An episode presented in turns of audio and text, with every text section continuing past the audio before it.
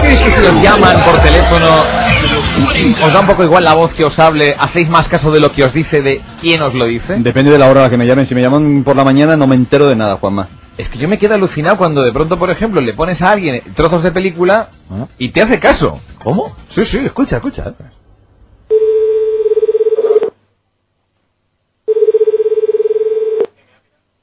¿Está ya? ¡Hola! Dígame. Oye, te tengo los supositorios. ¿Los supositorios para qué? Oye, te tengo los supositorios. ¿Pero para qué? ¿De la... ah, ¿te- ¿Es que ha ido toda la farmacia, Andrés? ¿eh? Mi marido no ha ido, ha ido hoy- hoy al médico a la consulta. Para mañana. Y lo tiene mañana a las 11. ¿Por qué le han mandado supositorio? ¡Sí! Espera un momento, espera un momento. Yo no.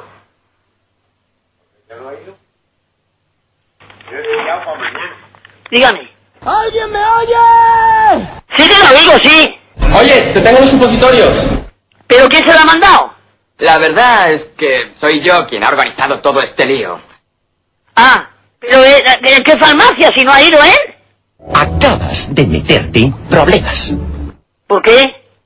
¡Ah! ¿Dónde están mis pantalones? ¿Unos pantalones? ¿Mi marido pantalones? Pero para yo, ¿para qué los quiero? Usted se ha engañado, perdona. Esto tiene mala pinta, muy mala. ¿Y tan mala? No, no, no, no cuadra, no señor. No puedo creerlo, ¿era verdad? Claro que sí. Perdóneme, esta mañana mi marido ha ido a la consulta al laboratorio. Y dame el turno para mañana a las 11. ¿No tenéis nada que decirme? ¿No? Mentirosa, ¿Cómo? mentirosa. Pero si mi marido no ha salido de aquí.